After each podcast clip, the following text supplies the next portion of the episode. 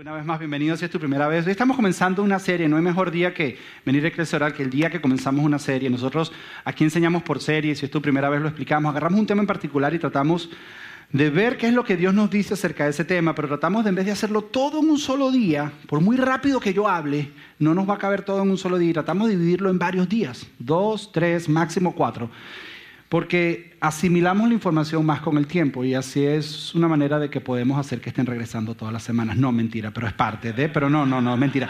Pero lo dividimos de esa manera para poder buscar principios básicos de aplicación en cada uno de ellos. Y eh, el día de hoy estamos comenzando y poniendo un fundamento para una serie que está comenzando hoy. La serie se llama Breaking Bad fundamentada o basada en esta serie de televisión que salió hace unos años atrás, que ganó muchísimos premios, que se llama Breaking Bad. ¿Alguien llegó a ver esta serie Breaking Bad? Levanten la mano los que la vieron. En Colombia hicieron una versión que se llama Metástasis. Se llamaba Metástasis. A lo mejor tú dices, yo vi la novela Metástasis. En Colombia todas las series americanas que hacen una versión de ellos parece una novela, porque así son los colombianos, pero se llamaba Metástasis. Pero en español se llama Breaking Bad o Rompiendo el mal. Y la serie, para aquellos que no la entienden, se basa en lo siguiente. Es la vida ficticia de un hombre llamado Walter White. Walter White es profesor de química, pero lo que le pagan como maestro de química, si algún maestro de química aquí a lo mejor lo puede entender, no es suficiente y entonces tiene que trabajar en un car wash al salir del colegio. Walter White está trabajando y Walter White tiene un hijo que es minusválido, que tiene una enfermedad en los músculos y es minusválido y tiene unos tratamientos, son demasiado caros, por eso tiene que trabajar como profesor de química y trabajar en un car wash porque no es suficiente lo que le pagan y se entera que sin saberlo su esposa está embarazada en un embarazo no planeado. Y dentro de todo eso le dan la noticia que tiene cáncer en los pulmones y que le está haciendo metástasis. No gana suficiente para poder pagar los tratamientos les dicen, el único tratamiento, no podemos apurar el tratamiento, lo único que puede alargarte la vida, pero te quedan seis meses de vida. Mi esposa está embarazada, mi hijo está enfermo, los voy a dejar en la calle y por motivaciones buenas, que es por el beneficio de su familia, hace algo extremadamente malo. Agarra los conocimientos que tiene de química y abre un laboratorio para hacer drogas y vender metanfetaminas. Y como es profesor de química, parece que hace la mejor droga del mundo, me han contado, yo nunca he probado droga, pero al parecer hace la mejor droga en el mercado, es una de las mejores cosas, pero una vez más, a pesar de que su motivación era buena, lo que estaba haciendo estaba mal. Y toda la historia, cuando tú lees, es una parábola de un principio bíblico, que es el siguiente, que las consecuencias del pecado son la muerte que las consecuencias del pecado son destrucción. Que así sea que tu motivación por hacer algo malo sea la motivación correcta, al final las consecuencias te van a alcanzar y van a ser algo malo. Entonces por eso se llama Breaking Bad, porque de la misma manera que este cáncer está haciendo metástasis dentro de él, todas estas malas acciones están destruyendo las diferentes relaciones y las diferentes áreas de su vida. Y seamos sinceros, nosotros muchas veces hemos hecho cosas malas con buenas motivaciones y nos han alcanzado las consecuencias.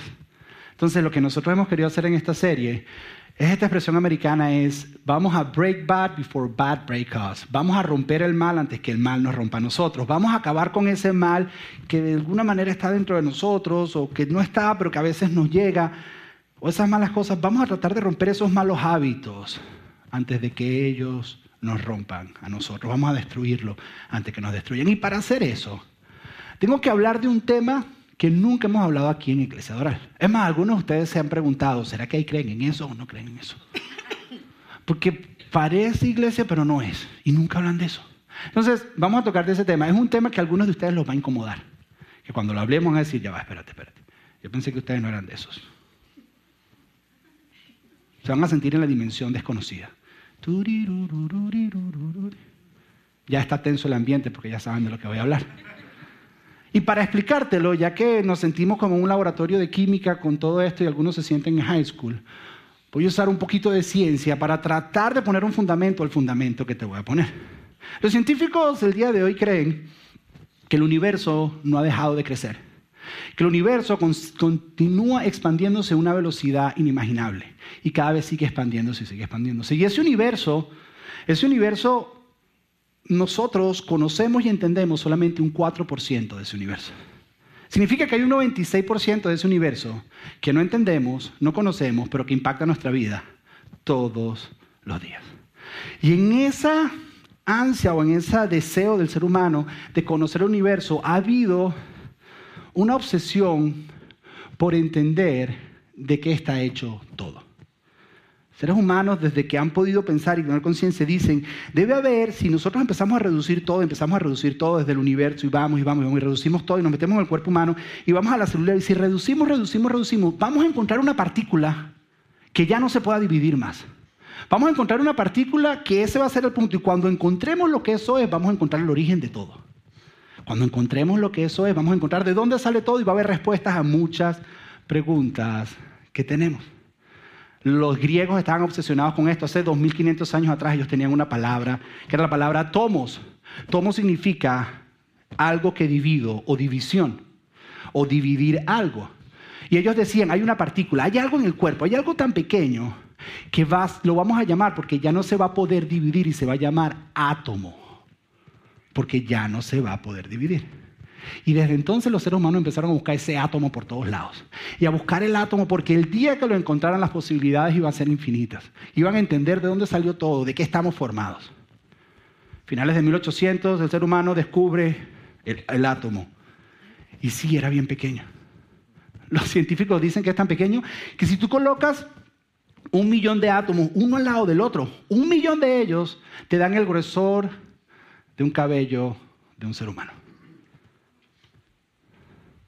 Dicen que es tan pequeño que en un granito de arena hay 22 cuantillones de átomos. Eso es 22 con 18 ceros. Tu calculadora no lo aguanta. Ni el iPhone, que es el teléfono más inteligente que existe.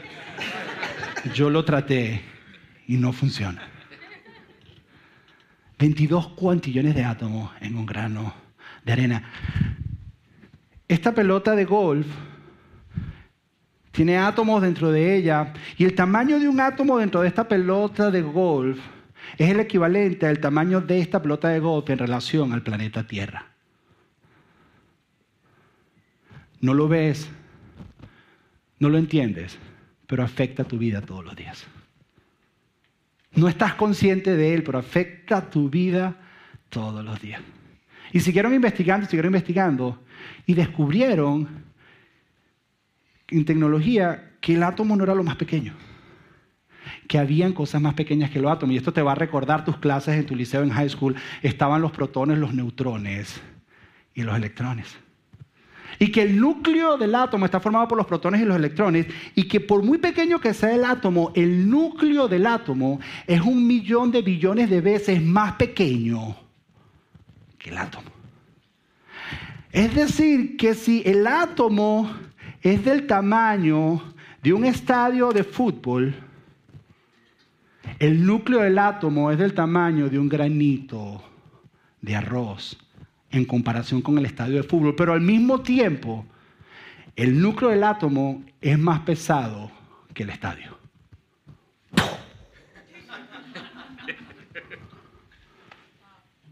No lo entiendes, no lo ves pero afecta tu vida todos los días. Lo creas o no lo creas, estés consciente de él o no estés consciente de él. ¿Cómo afecta esto mi vida todos los días, Josué? La silla en la que estás sentado. La silla en la que estás sentado está compuesta de metal, tela, foam, tuercas y tornillos.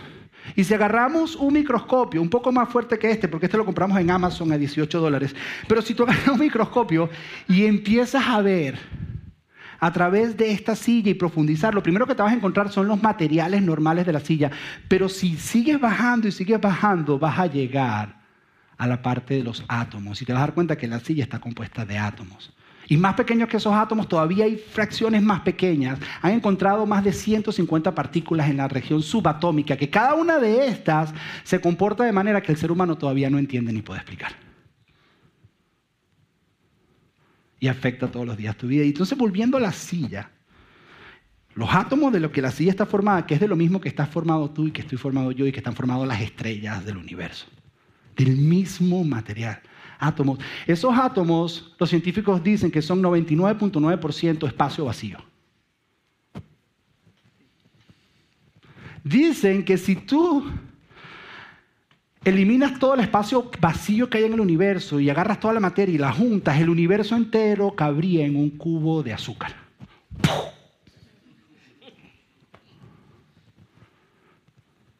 Volviendo a la silla. El átomo es una cosa, pero es una cosa llena de espacio vacío y el vacío no es nada. La pregunta es sobre qué está sentado entonces. Sobre qué está sentado. Porque estos átomos estos neutrones, estos protones, hay una energía entre ellos y que a pesar de que tú no lo veas, están en constante movimiento en relación los unos con los otros, desaparecen, aparecen, se proyectan, se ven. Y a pesar de que no lo creas, tú lo ves estática, pero la silla es energía que se está moviendo constantemente y es lo que te sostiene a ti y está afectando tu vida en este momento. Tú no lo ves, tú no lo entiendes. Algunos ni me creen. Pero te está afectando. A lo mejor tú dices, ya, José, pero algo más sencillo que podamos comprender. En el año 1800, a finales del año 1800, hubo otra teoría que era la teoría de la generación espontánea. La gente no sabía de dónde se generaban ciertas enfermedades. Se decían que estas enfermedades se generaban espontáneamente y empezaban a matar personas, familias, comunidades enteras y no sabían de dónde venían las enfermedades. Y aparecía en un lugar y de repente en otro lugar aparecía esa misma enfermedad, pero aparecía de un lugar a otro, hasta que un hombre llamado Luis Pasteur dijo, eso no es así. Hay unos microorganismos llamados gérmenes que transfieren la enfermedad de un lugar a otro a través del tacto, a través del viento, a través de esa persona que acaba de toser, que te está pegando la gripe ahí donde tú estás, a través del espacio que tú no puedes controlar una y otra vez, no lo ves, pero te afecta. Y cuando él presenta eso, dijo, estás loco. Él dice, no, no estoy loco. Hay un mundo invisible que afecta lo que vemos. Hay un mundo que no vemos que afecta todo lo que vemos. Y en aquel entonces le dijeron a él que estaba loco, pero hoy en día nosotros, a pesar de que no lo vemos, no decimos que está loco, porque cuando hay temporada de flu, andamos con esto en nuestros bolsos, para eliminar esos gérmenes que no vemos, que pueden afectar lo que sí vemos. Y si eres como mi esposa, tienes en cada cuarto de la casa uno de estos. Ya los niños wipes, desinfectantes. Hay uno en mi mesita de noche, hay uno en su mesita de noche, en el cambiador de Nico, en la cama de Matthew hay uno, abajo en la cocina hay uno. En cada baño puedes encontrar uno de estos. ¿Alguien quiere un wipe? Uno, mi hijo Coco, Nicolás, piensa que son juguetes y cuando está aburrido él los saca y los empieza a sacar. Ahora, todos nosotros lo creemos, todos nosotros sabemos que hay un mundo invisible que afecta al mundo visible. La cosa se complica cuando aprendes que la Biblia habla de otro mundo invisible que afecta todo el mundo visible. Que hay un mundo que no ves y que no entiendes que afecta tu matrimonio, afecta tus relaciones, que afecta tu relación con tus hijos, afecta la manera en que manejas tu finanzas, afecta tu vida emocional, afecta todo lo que un mundo que no ves y un mundo que no entiendes. Y ahora fue donde pensaste sentirte extraño y dijiste, ya va, espérate, espérate, y ustedes son de esos. Un mundo que no puedes ver, pero que te afecta. Y yo sé, yo te entiendo, yo soy de esa tendencia, yo soy lógico. Para mí todo tiene que tener sentido y todo tiene que tener lógica. Pero una vez más, solo entendemos 4% del universo. Y hay un 96% del que no tenemos ni idea y nos afecta todos los días. La cosa se complica cuando tú entiendes que esa misma Biblia que te dice, ama a tu prójimo como a ti mismo, tú dices, sí. Que esa misma Biblia que dice, maridos amen a sus esposas como Cristo amó la iglesia, tú dices, yes. Que esa misma Biblia que dice, hijos obedezcan a los padres, tú dices, sí, eso es verdad. Esa misma Biblia habla de un mundo invisible que afecta toda tu vida. Lo creas o no lo creas, lo veas o no lo veas, te afecta de la misma manera que los gérmenes y los átomos te afectan. Los creas o no los creas, lo entiendas o no lo entiendas, lo veas o no lo veas, te afecta. Y que tal vez para descubrir ese mundo invisible no necesitas un microscopio. Tal vez lo que necesitas es un retrovisor y mirar tu pasado y decir, qué tonto, ¿cómo tomé esa decisión? ¿Qué estaba pensando yo? Y decir, es que en ese momento estaba tan confundido que no veía claramente.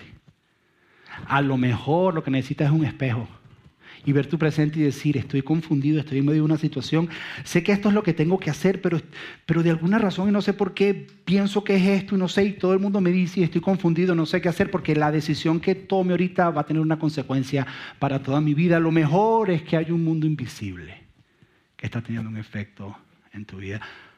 A lo mejor lo que necesitas es mirar a tu alrededor. ¿Alguna vez te ha pasado? que esa persona está tomando una decisión y tú tratas de convencerlo y tú dices, ¿cómo tú vas a hacer eso? ¿Cómo a ti se te ocurre? Y esa persona cree que lo que está haciendo es lo correcto. Esa persona hasta te lo defiende. Trata de convencerte y te dice que está haciendo, y todo el mundo a su alrededor le dicen, pero no te das cuenta lo que estás por hacer, vas a dañarte la vida y esa persona no ve. ¿Por qué? Porque la persona no es que está completamente errada, sino tiene un poquito de distorsión nada más. Es un poquito de confusión, lo necesario para no espantarse, lo necesario para no darse cuenta que lo que está haciendo está completamente equivocado, pero suficiente para destruir su vida.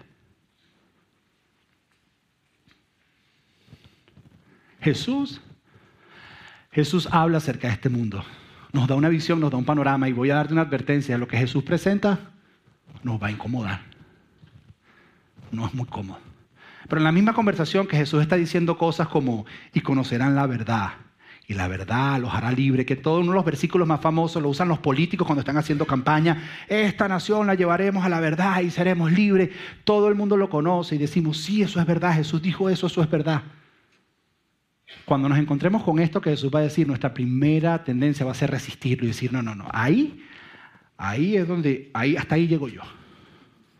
De ahí yo no paso. Eso ya es demasiado.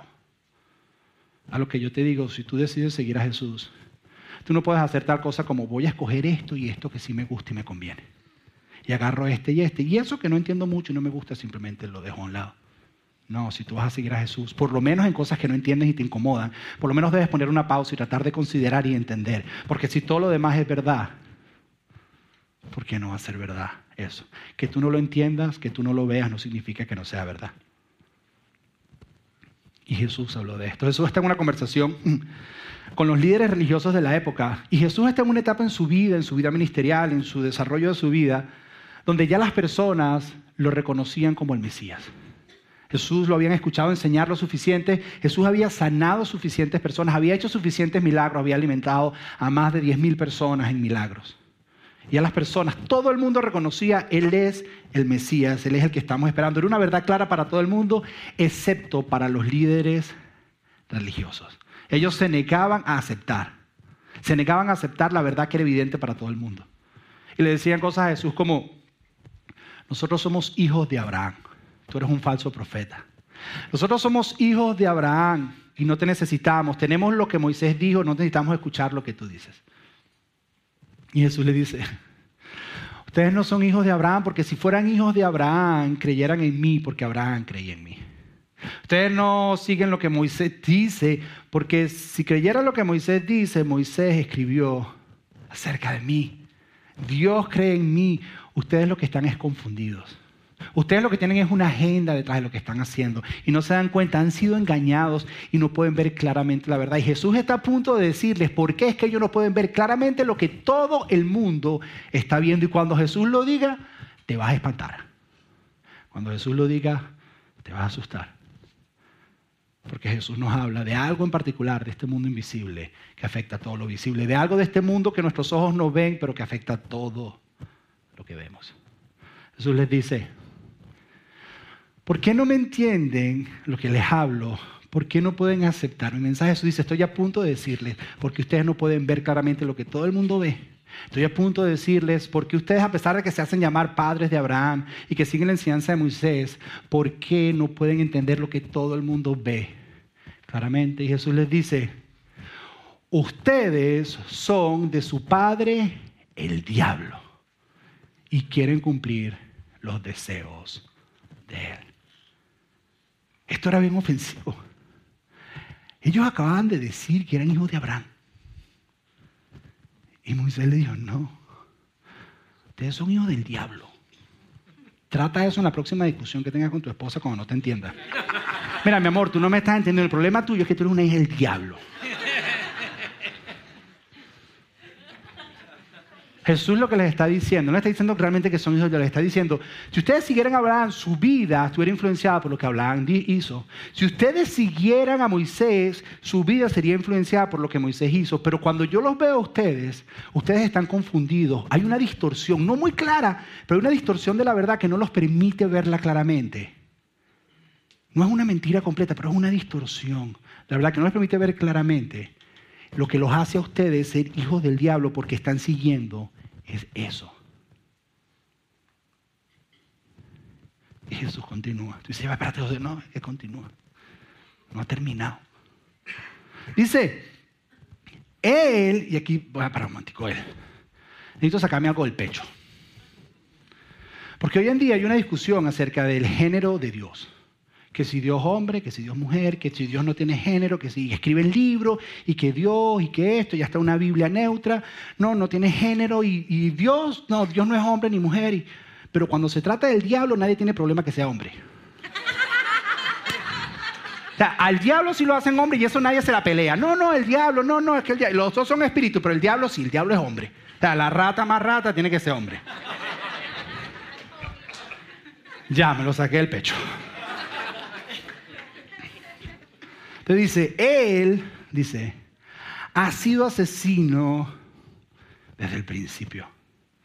Y si ustedes me están hablando ahora, yo ahora les de más atrás, de quien yo pienso que está dirigiendo y no los permite ver lo que están viendo. Él ha sido asesino. Su agenda, su agenda es acabar con la raza humana.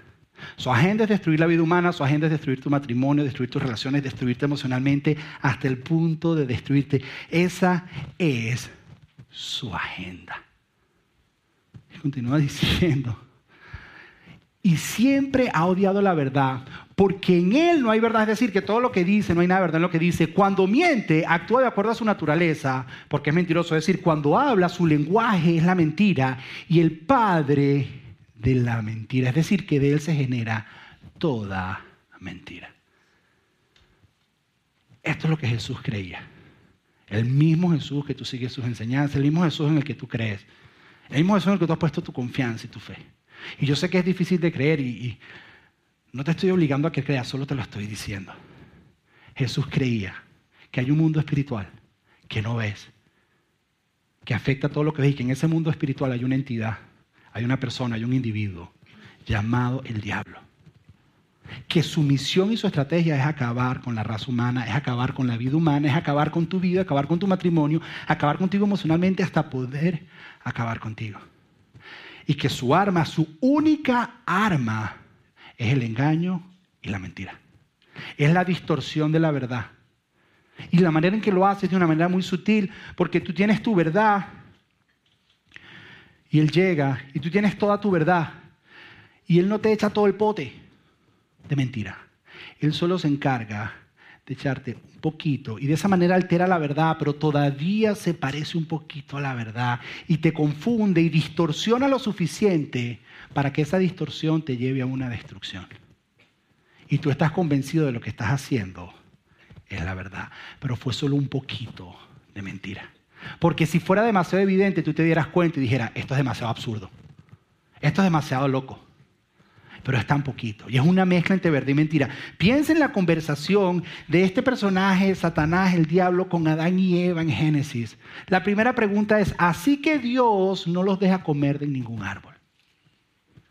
Dios nunca dijo eso. Dios nunca dijo eso. Pero Dios sí dijo que no podían comer de cierto árbol. Es una mezcla entre verdad y mentira que confunde lo suficiente como para llevarte a la destrucción. Es una mezcla de mentira y verdad y esa es su herramienta, es engañarte, es distorsionar, es torcer la verdad de una manera que no puedas ver, pero que creas que lo que estás haciendo todavía es verdad y pudieras dar tu vida por eso mientras vas dando tu vida hacia la destrucción. Jesús no para ahí. Dice otras cosas que tú dices, ya va, espérate, esto es alarmante. Este tipo estaba loco. Hablando con sus amigos, ya en los últimos tiempos de su vida antes de morir y resucitar, Jesús está hablando con sus amigos más cercanos y les dice, no me queda mucho tiempo para hablar con ustedes porque él estaba llegando la hora, porque se acerca el que gobierna este mundo. refiriéndose al diablo, al príncipe de este mundo. De alguna manera Jesús dice que al parecer, y aclaro, no tengo todas las respuestas a esto, puedes escribirme por Facebook, por email, lo que quieras, pregúntame y te voy a decir, no sé, no entiendo, porque no lo puedo explicar todo. Hay ciertas verdades que yo he aprendido a abrazar, porque no las puedo explicar. Y Jesús dice que al parecer hay cierta autoridad que se le ha sido dada a este individuo que hace esa autoridad que se le ha sido dado a él, que parece que este planeta en el que estamos, hay cierta autoridad que se le ha sido dada a él. Jesús, siendo tentado en el desierto, teniendo su lucha, Jesús dice que esto es lo que ocurre. Mira, dice, Dice, entonces el diablo lo llevó a un lugar alto y desde ahí le mostró en un momento todos los reinos del mundo. En un instante le mostró todos los reinos del mundo y le dijo lo siguiente a Jesús. Le dice, el diablo le dijo a Jesús, te daré poder y autoridad sobre todos estos reinos y también te daré su grandeza porque a mí me han sido dados y se los doy a quien yo quiera.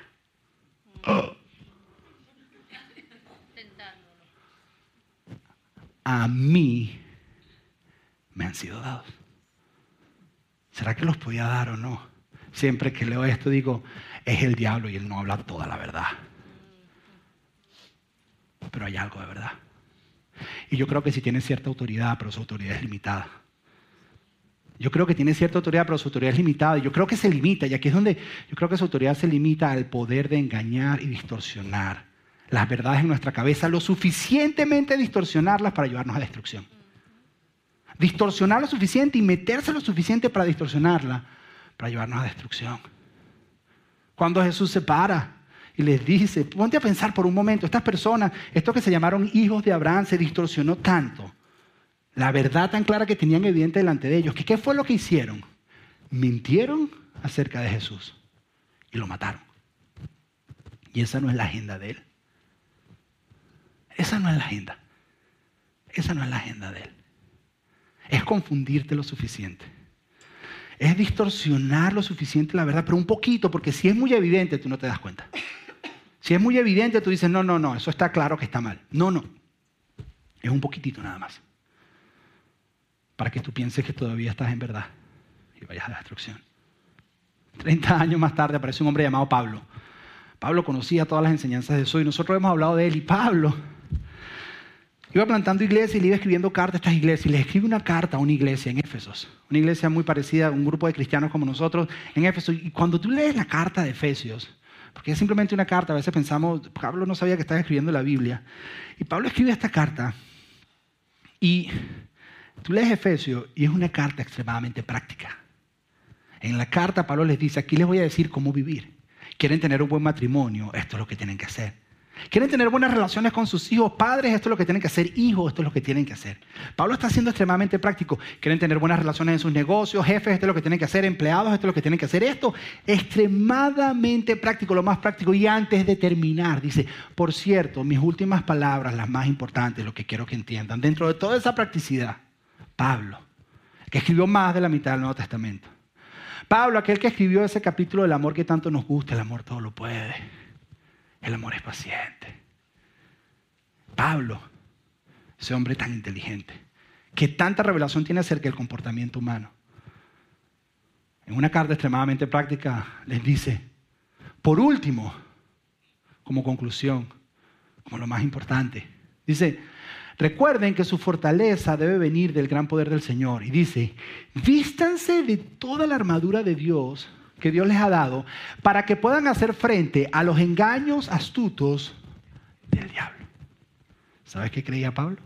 Pablo creía que hay un mundo invisible que afecta a todo lo visible y que en ese mundo invisible hay una persona, un individuo, una entidad llamada el diablo que su agenda es destruir la vida humana y que su única herramienta que tiene es la mentira y el engaño. Ya, espérate, Pablo, Pablo. Pero tú eres Pablo, men. Yo, te he escuchado escribir unas cosas súper cool. Te vas a bajar de nivel así porque tú me pareces muy inteligente. Como para estar creyendo en eso de Diablitos Underwood y esa cosa. Pablo dice, sí, y esto es serio. es tan serio como todo lo práctico que te estoy hablando. Porque Pablo dice, ¿sabes qué? En toda tu tentación, en toda tu lucha, en todo tu pleito, en todas tus ganas de querer seguir a Jesús, dentro de tu lucha matrimonial, dentro de tu lucha con tu jefe, dentro de tu lucha con tus hijos, lo único que quiero que entiendas es que te estoy dando principios prácticos, pero entiende que parte de la ecuación es un mundo invisible y espiritual, el cual no puedes dejar como si no existiera. Y que dentro de ese mundo espiritual entiendas que hay alguien que su plan y su meta es destruir tu vida. Y que a lo mejor lo que estás viviendo es porque estás confundido y porque has perdido de vista la verdad. Porque no entiendes claramente y estás caminando es hacia destrucción por una simple distorsión. Y a lo mejor no lo ves y puedes dar tu vida porque estás seguro o estás segura de lo que estás tratando de hacer. Pero es porque tu mente está anulada, porque la única herramienta que tiene es engañarte. Es la única que tiene. Yo sé que es difícil de creer. Yo lo sé. Y al final te voy a decir por qué yo lo creo. El trabajo de él es engañar, es distorsionar una verdad. El trabajo del diablo es agarrar algo creado por Dios como los apetitos y distorsionarlo lo suficiente para que se conviertan en adicciones. Y a través de las adicciones destruyas tu vida. El trabajo de Él es agarrar algo bueno que Dios puso en ti, que son los deseos, y distorsionarlo lo suficiente para que se convierta en avaricia. Y ir siendo tan avaro, tan avaro que destruyes tus relaciones, destruyes personas que amas y vas y vas haciendo daño y vas destruyendo toda tu vida. Agarrar algo como el matrimonio. Idea de Dios. Y distorsionar lo suficiente para que diga, eso es anticuado, eso no funciona. Eso no sirve y tratas de ser feliz fuera de un contexto el cual Dios diseñó para ser feliz. O tal vez creciste y tu matrimonio, el concepto y verdades de matrimonio mientras ibas creciendo era que el matrimonio es un infierno y no sirve. Pero fue poquito a poco. La felicidad, agarrar algo que Dios anhela para ti como es la felicidad. Y distorsionarlo lo suficiente donde tú confundas felicidad con placer. Y por unos segundos de placer vendas toda tu felicidad. agarrar algo tan especial como es la imagen y concepto de Dios que tú y yo tenemos. Irlo distorsionando mientras tú vas creciendo y te confundes y no ves claramente hasta que llegues al punto que odias a Dios. Porque haces cosas en tu vida. Haces cosas en tu vida que las consecuencias en algún momento te alcanzan de tus decisiones malas y te volteas delante de Dios y le dices, ¿por qué me haces esto? Cuando Él no tuvo nada que ver. Pero fue tanta la distorsión que ahora lo culpas a Él y estás lejos de Él. Y mientras más lejos de Él estés, más hace la destrucción. Te dirige. Pero tú no te das cuenta. No lo ves porque es tan sutil. Pero es un mundo invisible que afecta. Lo visible es un mundo que no ves que afecta a todo lo que ves. Es un mundo que no entiendes que afecta a todo lo que entiendes. Es un mundo que tal vez en el que no crees, pero que afecta en todo lo que tú crees. Mira, si estás en medio de una discusión con tus hijos, si estás en medio de una discusión con tu jefe, una discusión familiar, una discusión matrimonial, lo que sea, hay algo que tienes, hay un factor que tienes que agregar aquí. Y Pablo continúa diciendo y lo presenta. Pablo lo dice de esta manera. Pablo dice, porque nuestra lucha no es contra seres humanos. Porque nuestra lucha no es contra sangre ni carne. Es decir, que el problema que tienes es mucho más que tu esposo. Es mucho más que tu esposa. Es mucho más que tu jefe, mucho más que tus hijos. No estoy diciendo que todo el problema es de este mundo invisible que no ves. A lo mejor hay unas cosas que él hizo o que ella hizo. Pero tienes que entender que hay algo que no puedes explicar, que a lo mejor hay una confusión. Y a lo mejor por eso dice, es que estábamos bien y de la noche a la mañana. De la noche a la mañana, ¿qué? ¿Cómo lo explicas? Porque hay un mundo espiritual. Porque hay un mundo invisible que afecta a todo lo visible. Hay un mundo que no ves, que afecta a todo lo que ves. Y en algún momento una mentira se metió y tú no la puedes ver. ¿Por qué no la puedes ver? Y todo el mundo de afuera la ve, pero tú no la puedes ver porque se parece tanto a la verdad. Se parece tanto. Se siente bien. Peleas y das tu vida por esa verdad que no es verdad porque es una mentira, es una verdad distorsionada que se convierte en una mentira que te está llevando a la destrucción. Dice, nuestra lucha no es contra sangre ni carne, sino contra huestes celestiales. ¿Qué está queriendo decir? Huestes celestiales en esa época era un mundo invisible. Algo que no puedes ver. Yo sé que es difícil de creer. Yo sé que para algunos dicen, ah, espérate, José, eso está raro. Es más, hay, tres tipos de reacciones aquí cuando escuchas esto. están aquellos que cuando lo oyen dicen, por fin hablaste de esto, men. Ya yo pensaba que esto era cualquier cosa menos una iglesia. Una cosa de motivacional, de si podemos, todo, y cambio de conducta. Por fin ya me queda claro. Por fin lo hablaste. Y a algunos le entró un fresquito así como que, ah, ya, ya. Sana doctrina, sana doctrina, ya, ya. Estaba medio dudoso. Hay otros, hay otros que dicen, hay otros que dicen, menos mal que lo explicaste. Porque cada vez que yo leía esos versículos quedaba todo confundido. Yo trataba de hacer lo que Jesús decía y en mi última discusión con mi esposo yo le dije, tú eres un hijo del diablo y no me fue muy bien. Entonces yo quedaba confundido, menos mal que lo explicaste. Pero hay otros, y a lo mejor si es tu primera vez aquí, estás en ese grupo, hay otros que tú dices, precisamente por eso es que yo dejé ir a la iglesia. Son unos locos todos. Todos son unos locos. Ya siente la dimensión desconocida. Está como que creepy, man. ¿Para qué me trajiste?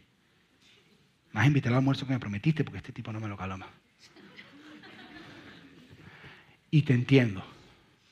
Entiendo que es difícil que lo creas porque no lo ves. Pero no significa que no te afecte porque tú no ves los átomos y la silla te está aguantando. Porque tú no ves los gérmenes, pero tú te has enfermado.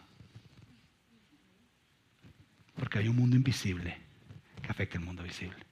Y para ti que tal vez piensas de esa manera, quiero que sepas, yo te entiendo, yo soy lógico, yo soy una persona que para mí te dicen, ay, como tú enseñas y tiene sentido, porque mi manera de pensar es lógica. Y cuando me encuentro algo que no puedo explicar, mi cabeza se va y tengo que tratar de abrazarlo y entenderlo.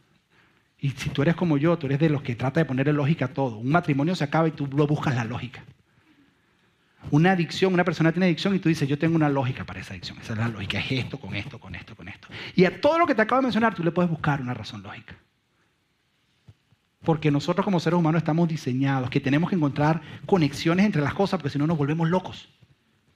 Pero hay ciertas verdades que tenemos que abrazar, y esta es una de ellas. Entonces, para ti que piensas así igual que yo, solo tengo una pregunta.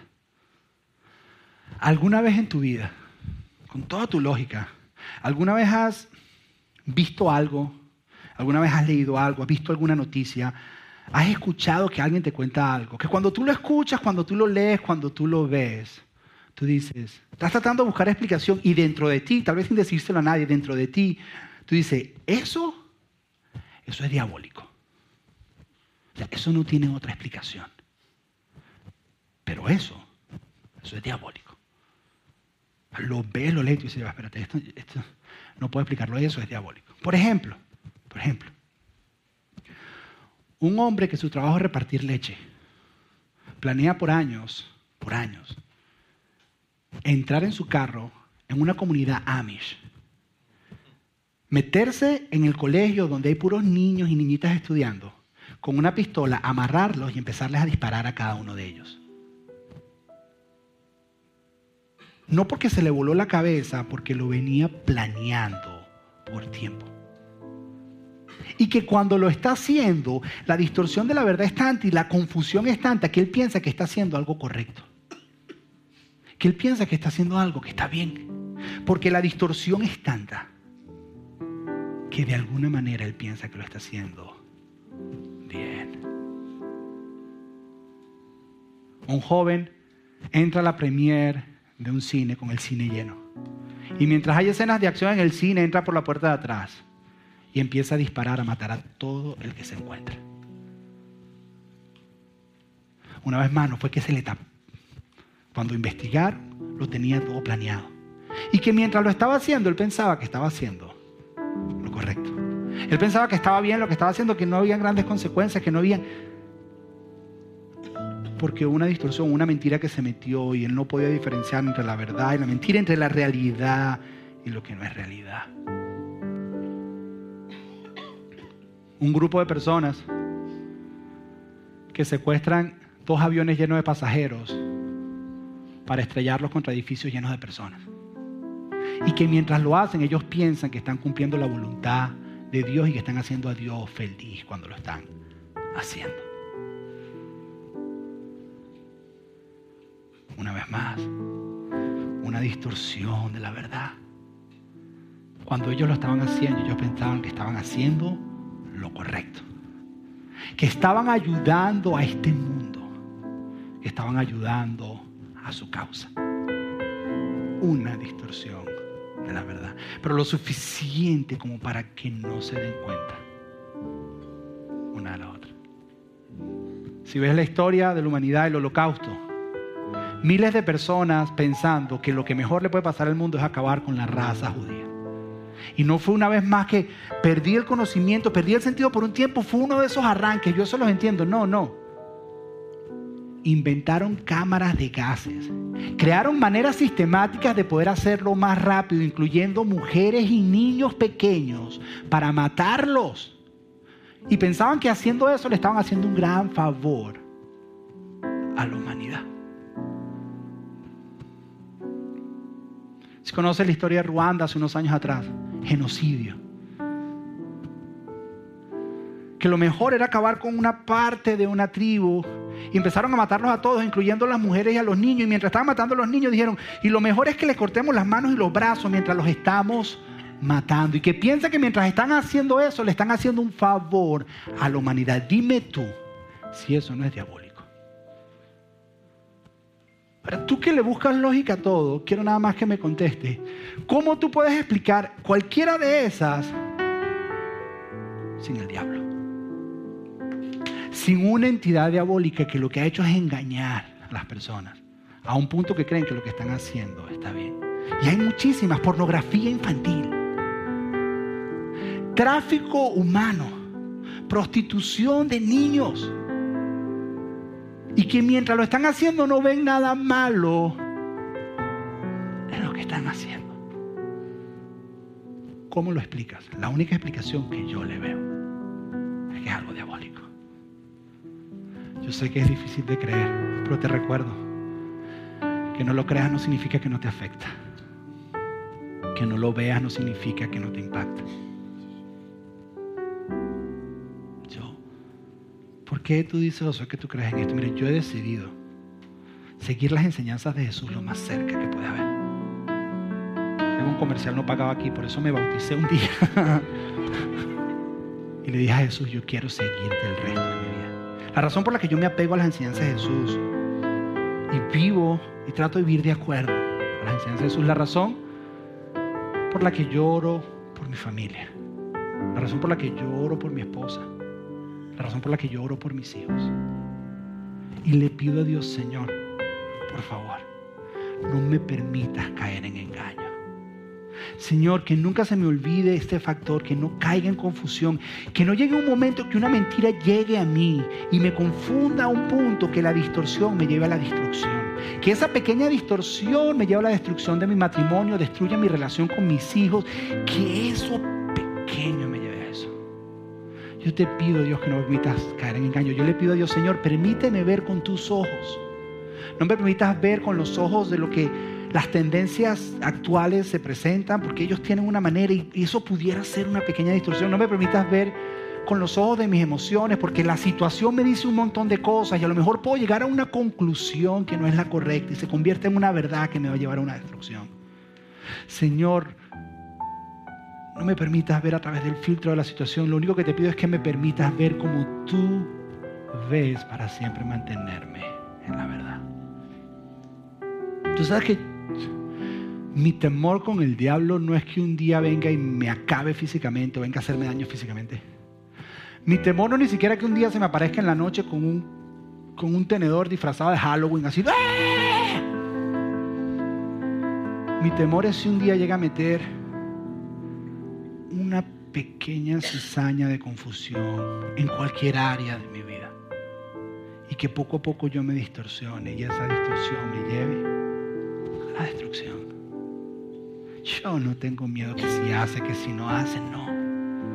Porque mi batalla que queda es aquí, en una confusión que le puede traer a mi vida y puede destruir todo lo que yo más amo. ¿Por qué te digo esto? Porque este es el fundamento y en la serie vamos a hablar de algunas mentiras que han sido sembradas para entonces traer la verdad. Y no nos va a decir ninguna hoy, no. La próxima semana vamos a hablarte de una de las mentiras que más se meten en las relaciones interpersonales. Y la semana que sigue de una de las que más puede destruir tu vida. Pero lo único que queríamos que entendieras el día de hoy es que hay un mundo invisible que afecta a lo visible. Creas o no creas en él, te afecta. Lo veas o no lo veas, te afecta de la misma manera que esa silla te está sosteniendo en este. De la misma manera que los gérmenes de esa persona que tosió, a alguno se le pegó. De esa misma forma. No tiene que ver con verlo o creer. Tiene que ver con que es una realidad. Cierra tus ojos y vamos a orar. Padre, gracias Señor. Padre, no es fácil hablar de esto y algunos te confesamos que es hasta incómodo. Pero